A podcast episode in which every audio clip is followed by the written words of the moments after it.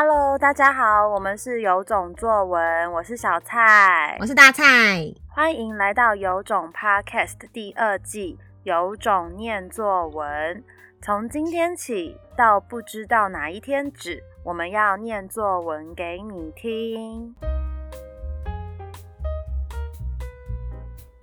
今天要念给大家听的题目是我们线上课一堂课的主题，叫做记得仰望星空这堂课的课后练习，那我们的学生呢，把这堂课的词语来做一个造句。那他写的是：史蒂芬·霍金是个发现黑洞理论与霍金辐射的科学家，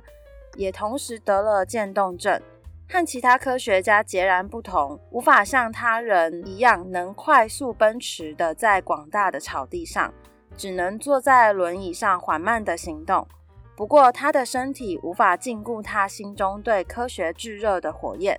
他到生命最后一刻，依然翱翔在广大的宇宙之中。以上就是今天的作文。有种听的你，猜猜看，写这篇造句的学生是几年级的学生吧？让我们来请大蔡老师揭晓喽。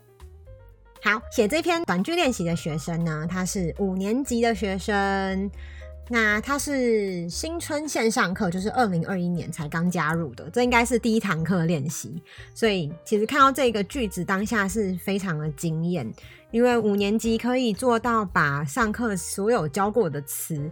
整合收敛成一段这么叙述精准的文字，说真的，其实还蛮难的。有点像大家把它想成我们现在的课程全部是英文好了啦，然后我们就在讲霍金的故事，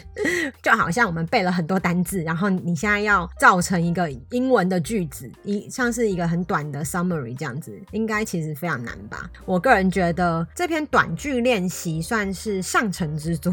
让大家不要觉得我们都选很厉害的作文，就是刚好今天是就是这一集有种念作文上线的日子是一月八号，然后一月八号就是史蒂芬霍金的生日，所以就会觉得好像可以应景一下，跟大家分享这一个提出了改变世界理论的宇宙之父他的精彩人生故事，然后也是分享给大家在二零二一年这个新的一年，然后有一种。好像用霍金的故事可以告诉我们一些崭新的、